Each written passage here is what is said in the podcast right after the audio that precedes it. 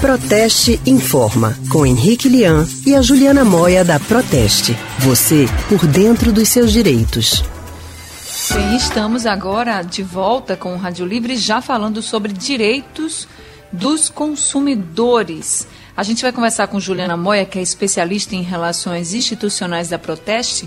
Por quê? Porque a telemedicina ficou muito comum, né? Esse atendimento médico à distância ficou comum durante a pandemia, mas a gente precisa saber quais são os direitos do consumidor. Então, Juliana, muito boa tarde para você.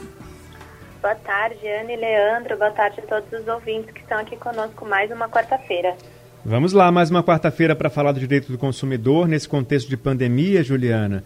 As consultas da telemedicina estão valendo a pena para os pacientes com sintomas do novo coronavírus? Na verdade, não, Leandro. Eles estão valendo para todo mundo. Logo no início da crise foi regulamentada essa questão da telemedicina, né, que são as consultas à distância. Antes, elas não estavam em validade aqui no Brasil, começaram a valer nesse contexto da pandemia. Então, agora, com essa regulamentação em vigor, os pacientes que precisem de consulta de qualquer tipo de especialidade podem contar com essas consultas à distância.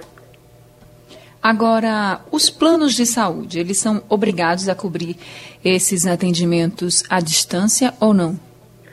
Então, sim, Ania, a ANS, que é a agência que regulamenta os contratos de plano de saúde, determinou que todos os planos, com cobertura ambulatorial no mínimo, têm que cobrir essas consultas por telemedicina. Então, os consumidores podem fazer esse pedido, se precisarem de uma consulta, podem dizer que optam pela consulta à distância e se o plano colocar qualquer obstáculo ou se recusar a fazer a cobertura, o consumidor tem o direito de fazer uma reclamação. Agora, Juliana, se esse consumidor, nesse né, paciente, ele já é acostumado a ir para aquele médico, e aí ele não liga, por exemplo, para o plano de saúde, para o plano de saúde marcar a consulta, ele já liga diretamente para o consultório, porque sabe que aquele médico aceita o plano. Então, se ele ligar e disser, olha, eu quero fazer por telemedicina, e o médico se recusar, pode ou não pode?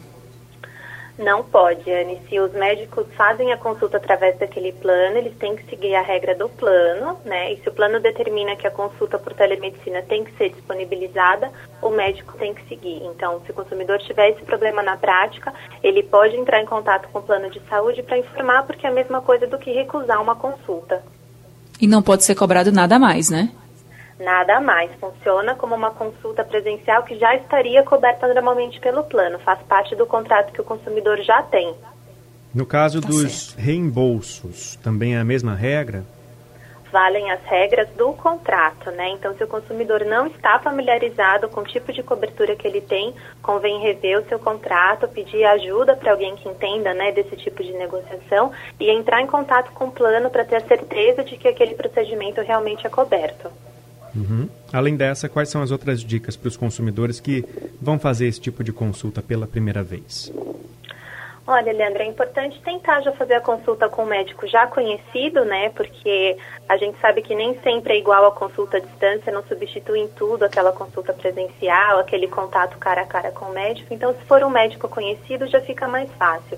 Se for uma primeira consulta pela primeira vez com aquele, com aquele médico, fazer uma pesquisa em nome dele para saber se existem reclamações contra a clínica ou qualquer tipo de problema que outros pacientes já possam ter tido e é, priorizar as consultas utilizando a câmera, porque só a chamada às vezes também impossibilita um pouco a proximidade entre o médico e o paciente. Tá certo, então, Juliana. Muito obrigada, viu, pelas orientações. É novidade no Brasil, muita gente tem dúvida, mas que importa também é que a gente esteja de olho nos nossos direitos, né? Muito obrigada e uma boa tarde.